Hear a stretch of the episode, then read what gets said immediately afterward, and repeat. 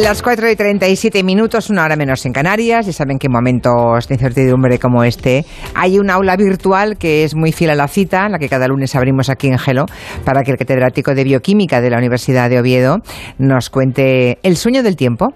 Doctor Carlos López Otín, buenas tardes. Muy buenas tardes, Julia. Muy buenas tardes a todos. Son investigaciones que, bueno, pues resistiendo, resistiendo. Hmm. Eh, son investigaciones que ha extractado en un, en un ensayo que tiene ese título, El sueño del tiempo, que cada lunes comparte con los oyentes. Y, por cierto, que con las siglas del sueño del tiempo, ESDT, más gelo arroba gmail.com es un correo electrónico personal en el que el profesor López Otín pues responde a los oyentes individualmente. ¿Siguen planteando dudas, profesor? ¿Te siguen llegando preguntas? Sí. Por supuesto. Todos los días. Y es. Eh, eh, un aprendizaje extraordinario para mí. Eh, además son preguntas con muchísimo respeto. No es bueno como no es como es voluntario, pues cada uno pregunta lo que cree que merece la pena y muy contento y muy agradecido. Siempre digo en clase que siempre digo en clase que el curso debería acabar no cuando marca eh, el, el, calendario académico, ¿no? sino cuando se llega al, al, instante en el que o al momento de equilibrio en el que uno ya no sabe si está enseñando o está aprendiendo. Bueno, eh, eso, son, eso vale para los grandes profesores, ¿verdad? Para los grandes maestros. No todos lo son, pero en fin, no nos metamos en jardines. Ah, hoy, teníamos que hablar de, cuando esos relojes biológicos que todos tenemos se estropean, ¿no? Cuando hay o por una mutación genética o por alguna deficiencia eh, en el núcleo era supraquiasmático circadiano, ¿no? Esto lo aprendimos la semana pasada, sí. Ah, bueno, em, habrá que habrá que ver mm, quizá como previa a esta quinta masterclass, habrá que hablar de, de ese reloj que todos tenemos. Tenemos la misma marca, pero todos son modelos diferentes, ¿no? Eso es. La marca Homo sapiens, esa es la nuestra. Lo que pasa es que los modelos son diferentes, depende de variaciones genéticas que van a determinar, que son características de cada uno o de familias y determinan que nuestros relojes vayan un poco más deprisa y seamos muy madrugadores o un poco más despacio y seamos los típicos trasnochadores. Eso eh, eh, fue, fue, muy bonito la semana pasada porque de alguna forma nos, nos resignamos, nos conformamos, ¿no? Porque a veces los que somos muy trasnochadores nos encantaría poderlos dormir a las 10 o a las 11 de la noche y a veces los que son muy madrugadores pues quisieran levantarse un poquito más tarde el sábado o el domingo y no pueden. ¿eh? bueno, así que está bien porque como mínimo ahí hay variaciones genéticas que determinan todo eso. Bien, entonces la pregunta es, si los relojes biológicos se pueden estropear, la pregunta es, ¿tenemos enfermedades del tiempo? Por supuesto. Eh, a estas alturas de, la vida, nosotros ya sabemos, cualquiera que esté escuchando la radio, los que estamos aquí sabemos que no todo es perfecto, ni en el mundo, ni en el interior de las células. Por eso no es extraño que se produzcan fallos, fallos en los mecanismos biológicos que se encargan de crear eh, o la percepción del paso del tiempo, o, de medir, como es el caso de los relojes, el avance del tiempo. Así es como surgen las enfermedades que en el libro pensé que se podían llamar las enfermedades del tiempo en global y que nos van, yo creo que son muy interesantes y nos van a llevar dos días. Hoy hablaremos solo de las causadas por defectos genéticos o por daños físicos directos en los relojes. Y el próximo lunes hablaremos de otras enfermedades del tiempo, algunas muy raras, otras muy frecuentes, que surgen por otros problemas. Los defectos más obvios eh, de las de hoy, de los daños en los relojes, pues son algunas familias tienen de fábrica mutaciones en genes que producen las proteínas del reloj, las que llamamos PER, TIM, clock, que son las que construyen nuestros relojes celulares. Pero también, y esas, bueno, pues han nacido con esa mutación y sufren sus consecuencias, que pueden ser graves o muy graves. Eh, algunas alternativas que no sean mutaciones en los genes de las proteínas del reloj, pues son más fáciles de imaginar. Un golpe, por ejemplo, en la zona del núcleo supraquiasmático o una infección por un virus que tenga eh, afinidad por esa región de, o por esas células o una enfermedad autoinmune en la que yo creo que ya la mayoría sabe que una enfermedad autoinmune, hay muchas, son cuando el sistema inmunológico se confunde y el cuerpo se defiende contra sí mismo un error. Nos atacamos a nosotros mismos. Bueno, pues por cualquiera de estas causas se producen daños físicos en las neuronas que forman ese, eso que llamabas núcleo supraquiasmático, que no es otra cosa. Este nombre tan largo y tan raro esconde un pequeño santuario de neuronas que lo que eh, guarda y protege es ese reloj circadiano maestro que dicta de manera general, porque hay otros secundarios, los ritmos del cuerpo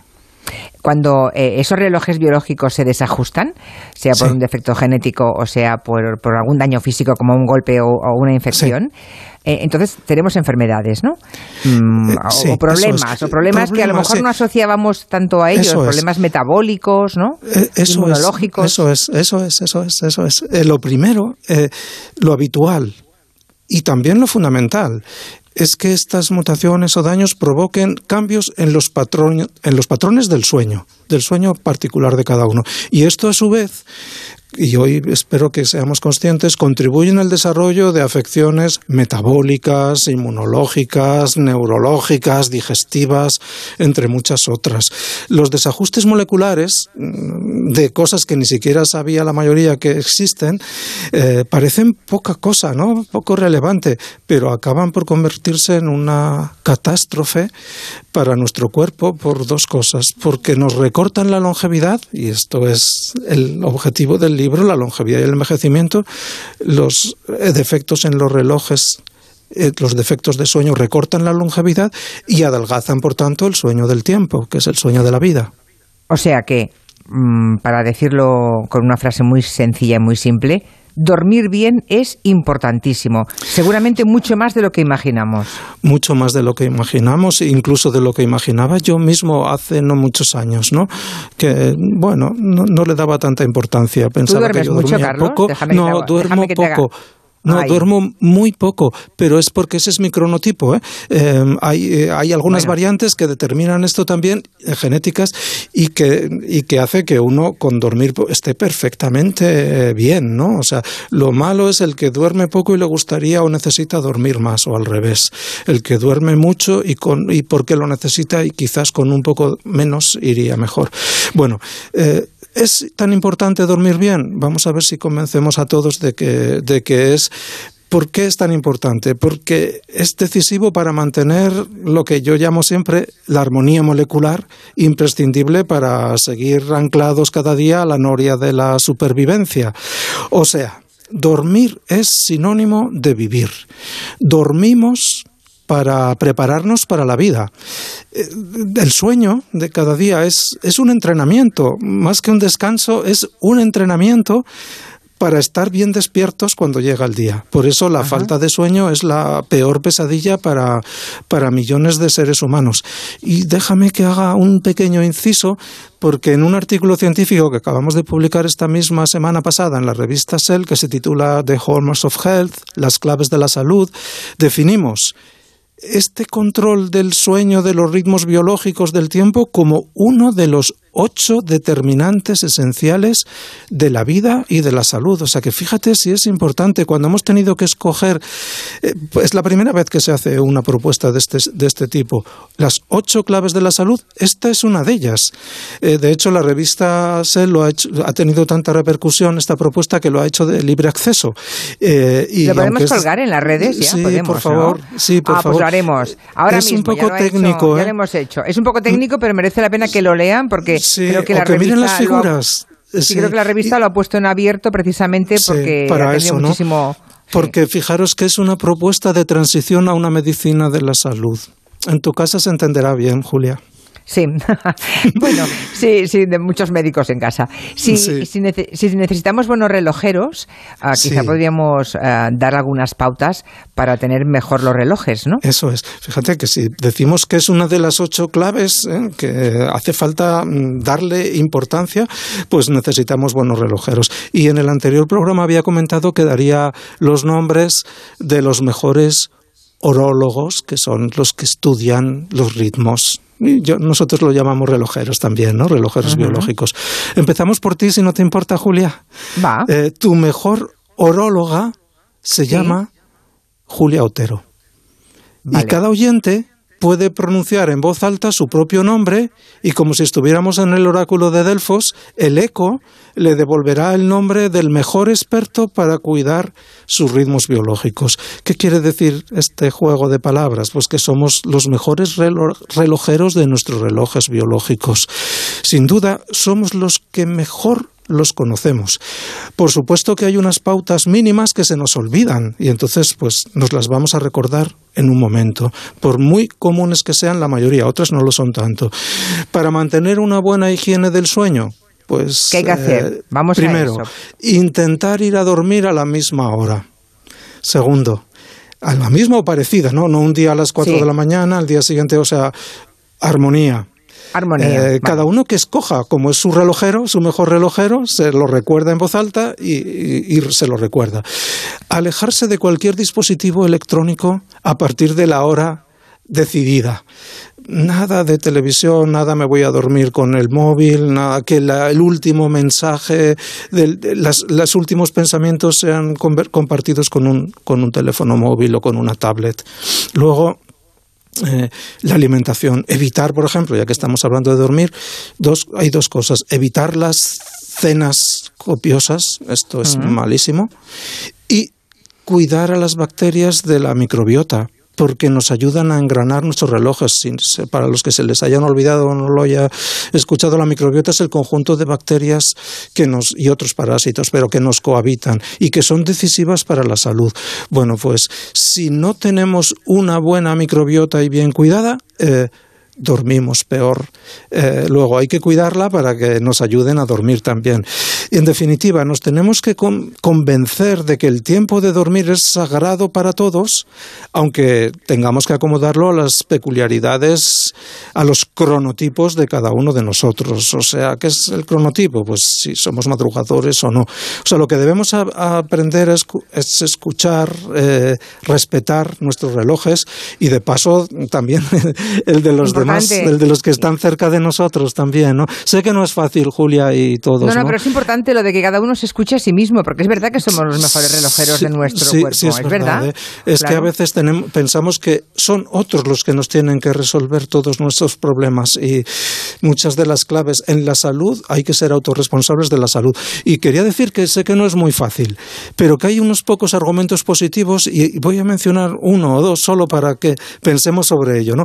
Nuestros antepasados, los que vivían en las cuevas y en las cavernas, que aunque se entretenían de vez en cuando pintando, la verdad es que su mayor preocupación era sobrevivir. Ahora cuando nos vamos a la cama, lo normal es que no tengamos miedo al entorno y no necesitemos estar todo el tiempo alerta. O sea, vamos a, dormir y la evolución cultural y tecnológica nos da cierta tregua. Otra cosa es la evolución psicológica que, damos vueltas a la cabeza, ¿no? Pero es muy curioso porque algunas aves y mamíferos marinos se las arreglan para apagar la mitad del cerebro. Esto a mí siempre me pareció fascinante.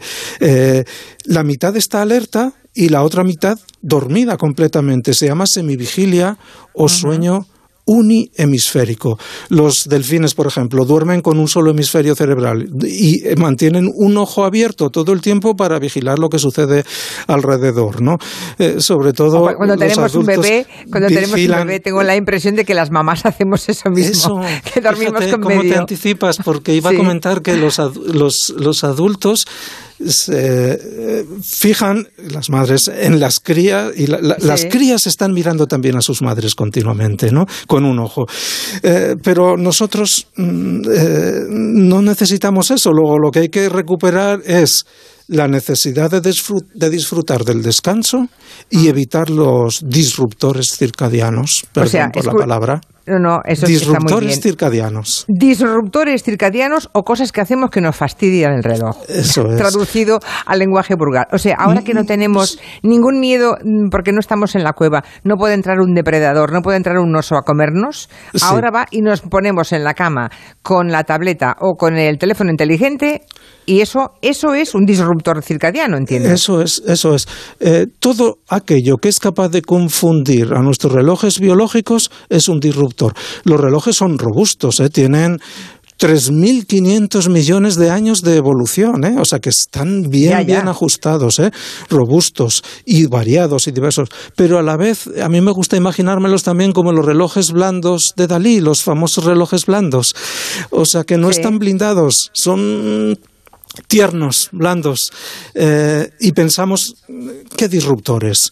Pues nos ponemos en cómo, cómo, es el panorama de la sociedad actual, que es acelerada, o sea que ya hay esta, esta impresión de que los relojes van un poco más deprisa, y, y no necesitamos tener ni mutaciones de las que hemos hablado, ni un ataque autoinmune contra las neuronas eh, supraquiasmáticas para estar en conflicto con el tiempo. Gestión del tiempo personal y colectivo. Estos son eh, disruptores. Por ejemplo, los patrones diarios de luz y oscuridad cada vez están más difuminados y al final la luz no se apaga ni en las ciudades ni en las casas. Luego, confundimos un poco a los relojes, un poco solo. Los cambios y deficiencias nutricionales, muy importantes, como decía antes, la nutrición para la salud de la microbiota, si no entramos en disbiosis, y cuando tenemos nutrición inadecuada, cambiante, un día mucho, otro poco, eh, es un caos. Los trabajos a turnos, que todos hemos conocido a, amigos, hermanos, padres que han trabajado a turnos y a veces son inevitables, pero me gustaría reflexionar sobre que con el, el pretexto actual de, del máximo rendimiento a todo, todo tiene que ser hiperproductivo, han aumentado los trabajos a turnos en múltiples ocupaciones, sobre todo en el sector de los servicios que antes no parecía que eran tan indispensables mm. y no son sanos en general, ¿no? Y peor son todavía peores los trabajos abusivos con el tiempo de los trabajadores. O los viajes transoceánicos que antes ya parecían un juego y barato, ahora están muy, muy, muy parados, pero causaban el jet lag. Eh, que, no es ninguna tontería, ¿eh? el jet lag social, ¿no? El de, bueno, pues cambiar los usos para salir más por la noche y todo. Y luego otro que es inevitable porque viene de algo bueno, que es la creciente longevidad. Eh, vivimos más y también damos más oportunidad a que los relojes se desgasten un poco. Claro. Al final, hay por aquí hay por aquí un oyente que me habla de la melatonina. Sí, hay personas que toman melatonina, ¿no? Ahora mismo, si queréis, hablamos. Eh, mm, por ejemplo, ¿qué ayudas? O sea, hay que plantearse cuáles son los disruptores y cuáles son las ayudas para esta lucha diaria. La primera y principal, la mejor, es la fuerza de voluntad. Aunque todos sabemos que muchas veces la fuerza, esta es una de las fuerzas más débiles del universo. Ya sabemos que en el universo hay fuerzas débiles esta que no se cuenta entre ellas, yo la contaría. Y por eso, ¿qué ayudas? Pues las más utilizadas. Yo diría, ¿eh? y, y, no pensemos que es una vuelta atrás en el tiempo, lo es, pero es adecuada. Plantas o hierbas medicinales tan clásicas como la valeriana, la manzanilla, la melisa, hace siglos que se usan porque son relajantes y promotoras del sueño. Yo, yo tomo manzanilla, me encanta, valeriana menos, pero manzanilla, por ejemplo, me encanta. Eh, no, no, noto que estoy tomando unas pastillas o algo raro, unos fármacos, no. Eh, me relaja y me ayuda a dormir muy bien. Eh, más sofisticado, ahora hay unas cajas de luz que se llaman. No confundamos con las con estos armarios de, luz eh, que son tan para broncearse que son muy peligrosos y no están muy bien atendidos. ¿eh?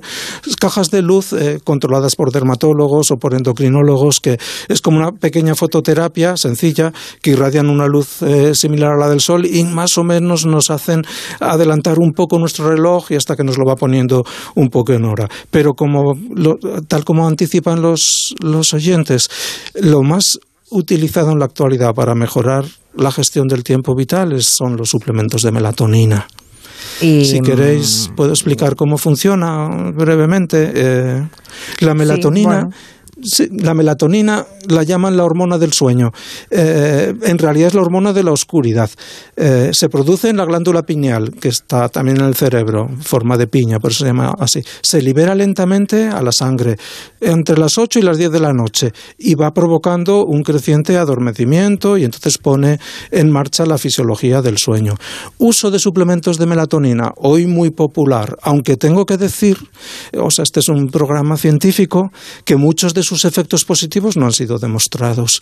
Y su utilización como medicamento aprobado está restringida a situaciones de insomnio primario o alteraciones en reloj circadiano de los ciegos.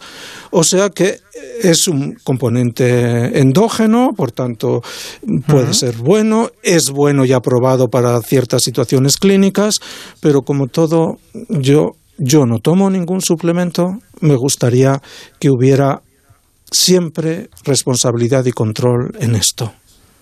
Eso está bien. ¿eh? Em, me acabo de quedar eh, estupefacta. O sea, de 8 a 10 nuestro propio cuerpo genera melatonina.